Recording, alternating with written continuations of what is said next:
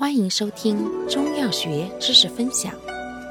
今天为大家分享的是清热凉血药之玄参。玄参性能特点：本品苦泻甘润寒清，咸软入肾走血，入肺、胃、肾经，即清热降火而凉血，解热毒，有滋滋阴。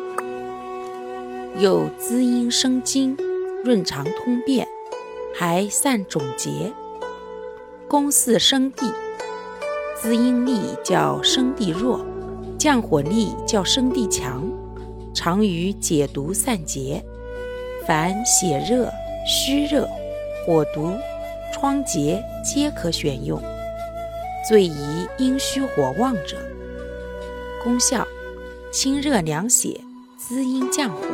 解毒散结，润肠。